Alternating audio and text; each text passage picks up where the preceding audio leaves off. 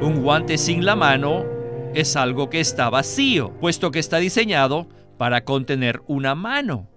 Cuando la mano entra en el guante, esta mano llega a ser el contenido y la realidad del guante.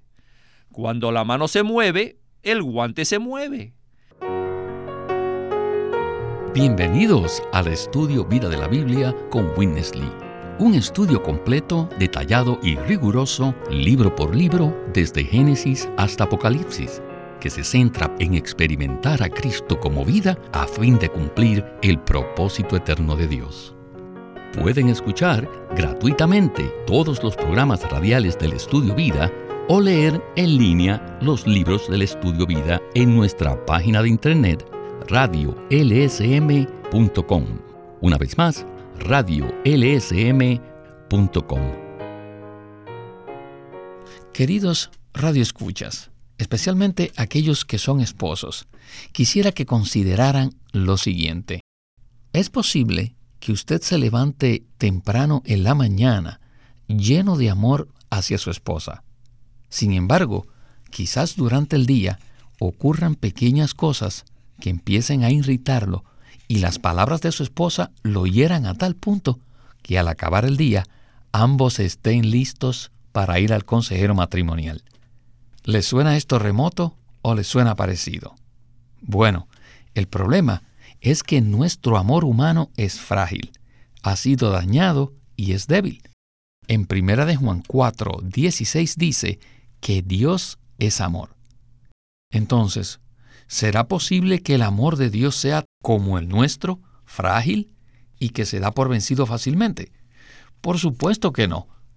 Este ejemplo que les acabo de dar nos muestra la diferencia entre la vida de Dios y nuestra vida humana natural. La esperanza de la salvación no es simplemente que Dios nos ha perdonado nuestros pecados y desea llevarnos al cielo. La salvación completa que Dios está llevando a cabo y que nos ha prometido es que nuestra vida humana será llena de su vida divina, de manera que su amor, su justicia y todos sus atributos puedan llenarnos y sean expresados por medio de nosotros. Y es de esto y mucho más que estaremos considerando en el estudio vida de Lucas de esta ocasión. Para el mismo hemos invitado a Eric Romero, para ayudarnos con los comentarios. Bienvenido, Eric. Gracias por la invitación, Víctor. La salvación completa que Dios nos ha prometido es más maravillosa de lo que nos imaginamos. En el mensaje anterior dijimos que en los próximos programas desarrollaremos más a fondo los cuatro temas principales del Evangelio de Lucas. El primer tema es la encarnación, esto es, el hecho de que Cristo llega a ser un Dios hombre, un hombre en quien Dios vivía. En Lucas 1.35 dice, respondiendo el ángel le dijo, el Espíritu Santo vendrá sobre ti, y el poder del Altísimo te cubrirá con su sombra. Por eso, también lo santo que nacerá será llamado Hijo de Dios. Este es uno de los mejores versículos en cuanto al tema de la encarnación. Este tema es maravilloso pero a la vez muy misterioso. Y pienso que la mayoría de nosotros no solo no hemos comprendido cabalmente qué es la encarnación, sino que no sentimos suficiente aprecio por ello. ¿No le parece, Eric? Estoy de acuerdo. Creo que la mayoría de los creyentes tenemos un entendimiento muy inadecuado acerca de la encarnación. El versículo que usted leyó, Lucas 1.35, realmente nos revela qué es la encarnación. Jesús nació de una virgen humana. Por tanto, era un auténtico hombre que tenía la vida, la naturaleza y las virtudes humanas. Sin embargo, él fue concebido por obra del Espíritu Santo. Por tanto, él también poseía la vida, la naturaleza y los atributos divinos. Jesús era un Dios hombre, una persona especial. Era el Dios completo y el hombre perfecto. Un Dios hombre, algo que jamás había existido anteriormente. Mediante la encarnación, Dios entró en el hombre, y Dios y el hombre se mezclaron para ser uno. Las virtudes humanas del hombre fueron llenas de los atributos divinos de Dios. Este fue un logro maravilloso en el cumplimiento de la economía de Dios. El ejemplo favorito de Witness para explicar este tema es el ejemplo de la mano y el guante. Este ejemplo nos ayuda a entender cómo los atributos divinos de Dios llegan a expresarse por medio de las virtudes humanas. Esto será más claro para todos después que escuchemos el próximo segmento con Witness Lee. Adelante.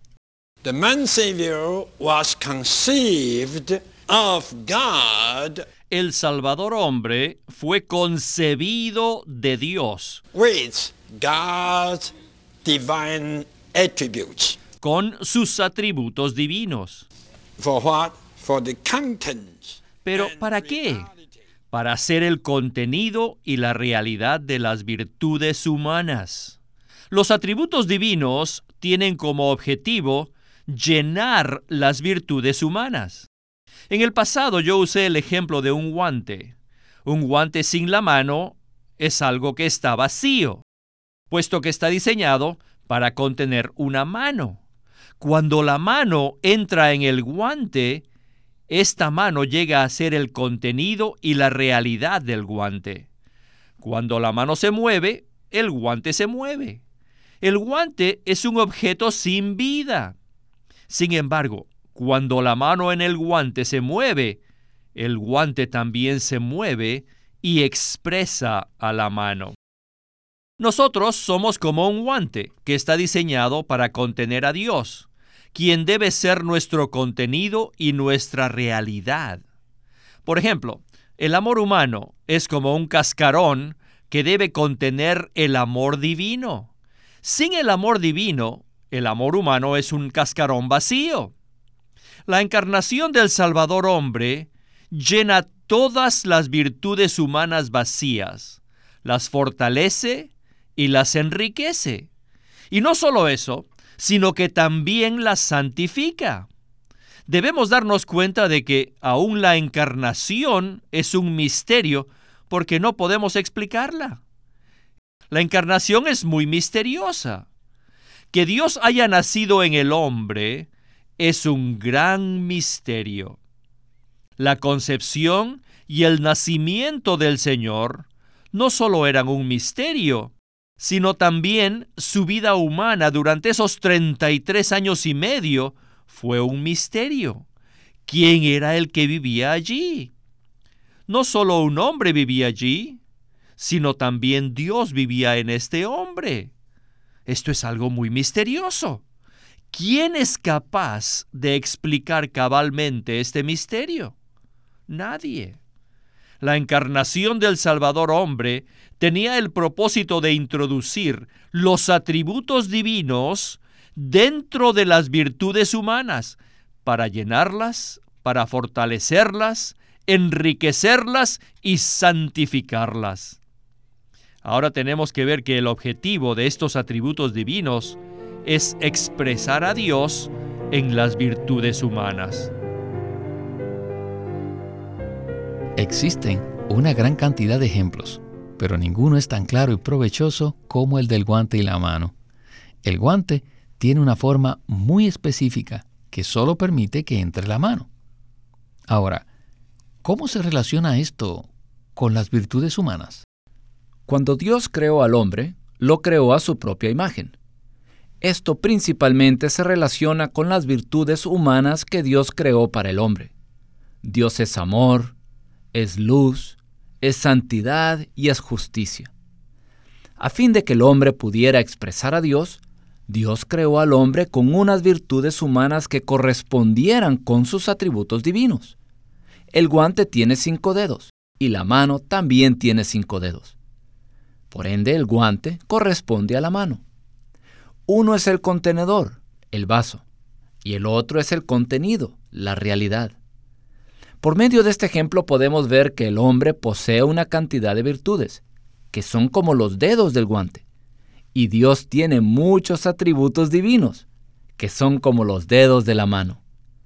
Cuando los atributos de Dios llenan las virtudes humanas, esto se asemeja a que la mano se introduzca en el guante, Eso es exactamente lo que sucedió en la encarnación.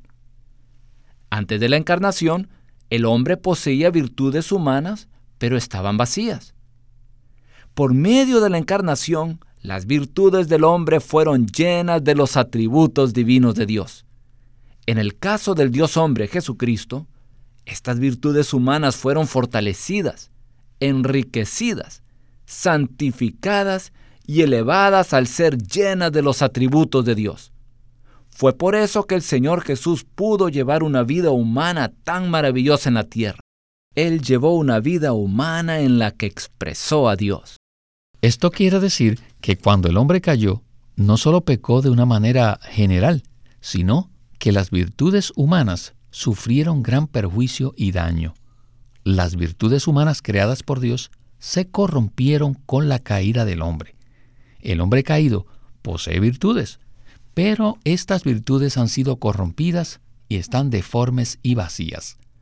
A lo largo de la historia de la humanidad, muchos incrédulos han hecho actos nobles, lo cual se debe a que el hombre posee virtudes humanas. Sin embargo, nadie jamás había logrado expresar el nivel más supremo de moralidad de manera perfecta y excelente, tal como lo hizo el Salvador hombre. Las virtudes humanas del Señor Jesús fueron enriquecidas por los atributos de Dios. Por tanto, su vida humana fue una en que los atributos divinos fueron expresados por medio de las virtudes humanas. Jesús llevó una vida en el más alto nivel de moralidad. Antes de iniciar el siguiente segmento, quisiera hacer una pregunta. ¿Cuál es la diferencia entre el hombre y los animales? Un aspecto es que el hombre fue creado con un espíritu, con el cual el hombre adora a Dios. Continuemos el estudio vida con Winnesley. Look at the Jesus. Observen a Jesús. According to four Gospels, Conforme a los cuatro evangelios, while he was working, living on this earth, mientras él estuvo viviendo en la tierra, les digo, todo lo que hacía era una expresión de Dios por medio de sus virtudes humanas. El Señor nació con la esencia humana, es decir, nació del hombre con las virtudes humanas. Cuando Dios creó al hombre, uno de los aspectos principales eran las virtudes humanas. Les digo, si el hombre no tuviera virtudes humanas, ¿en qué se diferenciaría de los animales? En cierto sentido, yo creo que un caballo es mucho mejor que usted y yo, ¿no lo creen? ¿Cuál es la diferencia entre el hombre y los animales? Es posible que ustedes digan, bueno, la diferencia entre el hombre y los animales es que el hombre posee un espíritu. Eso es correcto.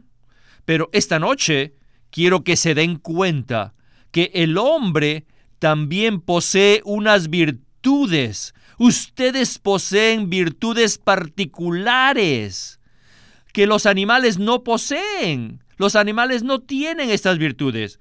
Dios no creó a los perros con virtudes. No importa qué lindos sean los perritos, siguen siendo perros. La diferencia entre el hombre y los animales no se limita al espíritu humano, sino también a las virtudes humanas. Les digo, cuando Cristo se encarnó, lo más importante es que se vistió de las virtudes humanas, las que habían sido creadas por Dios en Génesis 1. Dios creó al hombre según su imagen y conforme a su semejanza. Ahora, ¿cuáles son las virtudes humanas? Las virtudes humanas son simplemente la imagen de Dios, son la expresión de Dios. La imagen es interior y la semejanza o la expresión es exterior. Estas son las virtudes humanas que fueron creadas por Dios para que lo expresemos. Y Cristo, el Salvador hombre, en su encarnación, nació con las virtudes humanas. Puesto que Él fue concebido por Dios, tenía los atributos divinos, y por haber nacido del hombre, poseía las virtudes humanas. Los atributos divinos tienen como meta llenar las virtudes humanas y las virtudes humanas han sido creadas para contener todos los atributos divinos. Estas dos categorías fueron puestas en el Salvador hombre como una sola unidad. Aparte del espíritu humano, una gran diferencia entre el hombre y los animales se relaciona específicamente con las virtudes humanas. ¿No es así, Eric? Claro que sí. La diferencia entre los hombres y los animales no es simplemente algo físico, sino que es algo que está en el ser interior del hombre. Solo el hombre posee un espíritu humano y puede recibir a Dios, quien es espíritu. Pero además del espíritu humano, el hombre fue creado por Dios con virtudes humanas. A pesar de que los animales son muy lindos, no poseen virtudes humanas. Sin embargo, al considerar al hombre, nos damos cuenta de que éste posee virtudes. El hombre puede amar, puede ser justo, puede ser santo y puede ser luz en vez de tinieblas. Estas virtudes no se ven en los animales. Las virtudes humanas fueron creadas por Dios para un propósito, esto es, para que el hombre pudiera expresar a Dios.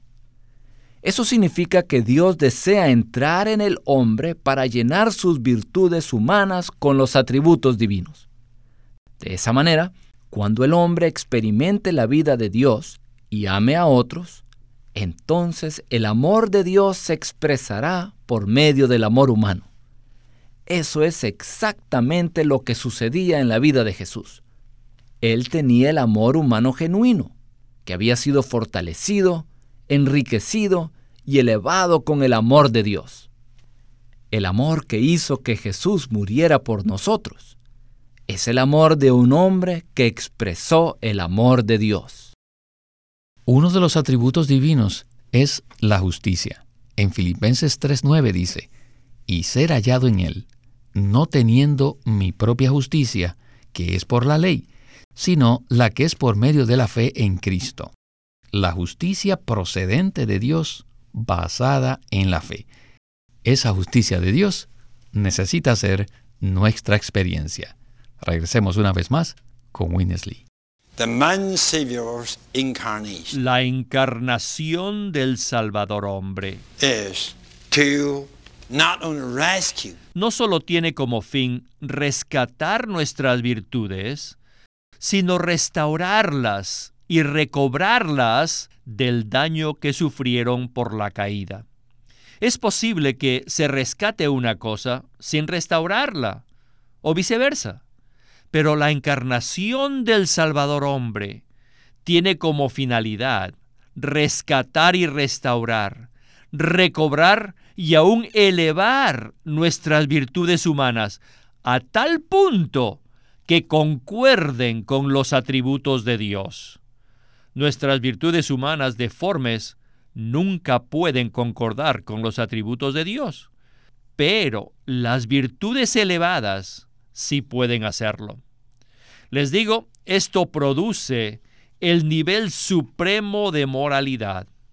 Pablo dice en Filipenses 3:9, y ser hallado en él, no teniendo mi propia justicia, que es por la ley, sino la que es por medio de la fe en Cristo, la justicia procedente de Dios basada en la fe. ¿Cómo podemos obtener la justicia de Dios? Para poder tener la justicia de Dios, se necesita que Él viva en nosotros. En otras palabras, para expresar su justicia, Dios tiene que vivir en nosotros. En esto consiste la justicia sobresaliente, la justicia suprema. Permítanme decirles algo. Nosotros los cristianos somos muy pobres debido a las tradiciones. Pensamos que la salvación consiste que el Salvador nos salva del infierno y nos lleva al cielo. Esto es muy bajo, muy bajo. Miren, para salvarnos, el Salvador hombre primero introdujo los atributos de Dios en las virtudes del hombre. Y luego Él llevó una vida en la tierra en la cual sus virtudes humanas fueron llenas, fortalecidas, enriquecidas y santificadas por los atributos divinos. ¿Me entienden, verdad? Luego murió en la cruz, resucitó y llegó a ser el Espíritu vivificante. Cuando el Señor nos salva, Él entra en nosotros y nos trae las virtudes humanas que contienen los atributos divinos y esta vida nos salva interiormente y eleva nuestras virtudes humanas, nos restaura, nos santifica y nos transforma.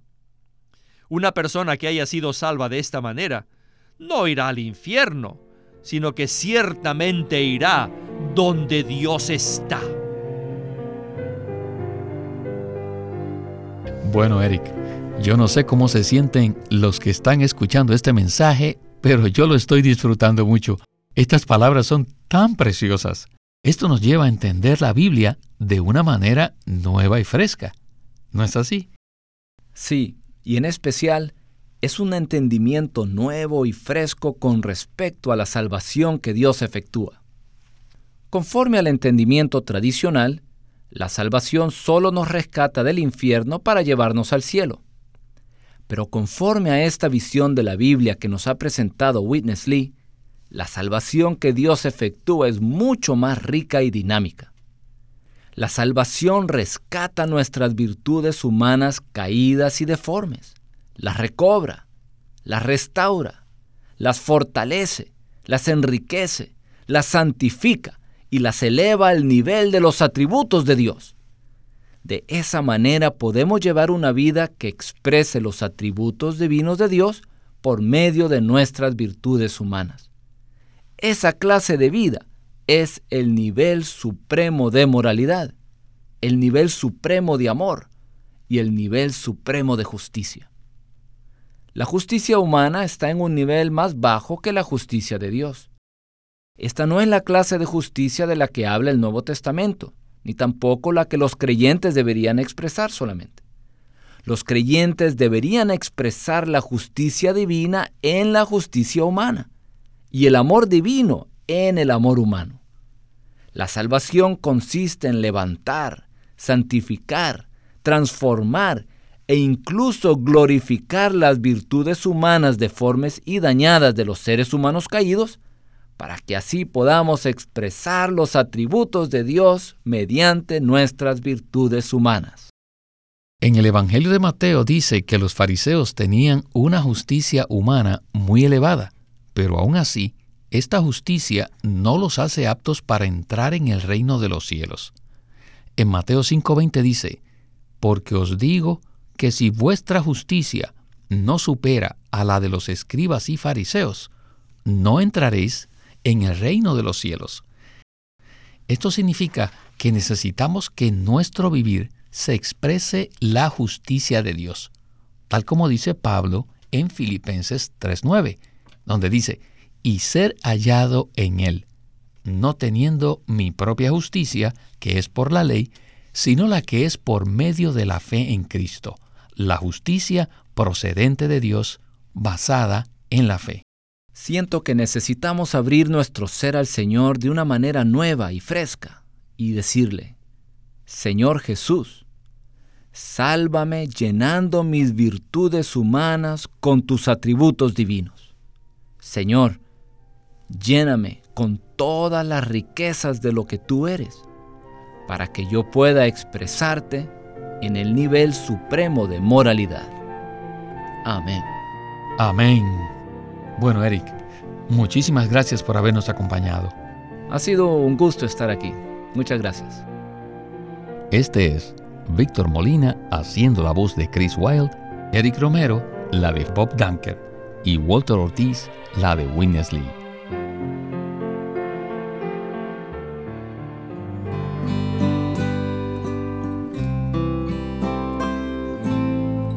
Living Stream Ministry es una casa publicadora de los libros de Watchman Nee y Witness Lee. Y queremos decirles que entre ellos hay uno titulado Las reuniones en casa por Witness Lee. Hay una manera única para tener el aumento de la iglesia y su edificación. Cuando vino el día de Pentecostés, la iglesia empezó con 120, que muy rápidamente en su primera prédica se le añadieron 3.000 más. Y luego, muy pronto después de eso, otros 5.000 creyentes se añadieron a este primer grupo. Pero, ¿cómo hicieron para que ellos permanecieran fieles? Para que no cayesen, para que siguieran avanzando. ¿Cómo se reunieron? ¿Cuál fue la primera manera cristiana de reunirse? En las primeras semanas ya eran como 8120 al inicio de la iglesia. ¿Quién inventó la manera de reunirse? Porque ellos ya no se reunían ni como judíos ni como los romanos. Así que claro, la respuesta fue que el Espíritu inventó esta forma neotestamentaria única de tener reuniones. Y su invento fue las reuniones en casa. En el libro de este mismo título, Las reuniones en casa, Witness Lee examina las ventajas y el propósito de Dios al hacer que los creyentes tengan reuniones en sus propias casas. Las reuniones en casa por Witness Lee. Consígalo en su librería cristiana o llámenos al 1-800-810-1149 para darle información de cómo obtener el libro Las reuniones en casa por Witness Lee. Witness Lee nació en 1905 y fue criado en una familia cristiana. A la edad de 19 años fue completamente capturado para Cristo, a quien se entregó incondicionalmente para predicar el Evangelio el resto de su vida. Él nos ha dejado una presentación prolífica de la verdad en la Biblia. Este ministerio enfatiza la experiencia de Cristo como vida y la unidad práctica de los creyentes. Este énfasis llevó a las iglesias bajo su cuidado a que crezcan en la vida cristiana y su función en el cuerpo de Cristo. Él tenía la convicción de que la meta de Dios no es tener solo grupos o fraternalismos cristianos, sino el cuerpo de Cristo. Con el tiempo, los creyentes se reunieron simplemente como las iglesias en su localidad como respuesta a esta convicción. Queremos animarlos a que visiten nuestra página de internet libroslsm.com. Allí encontrarán los libros del ministerio de Watchman Nee y Witness Lee. Una vez más, libroslsm.com.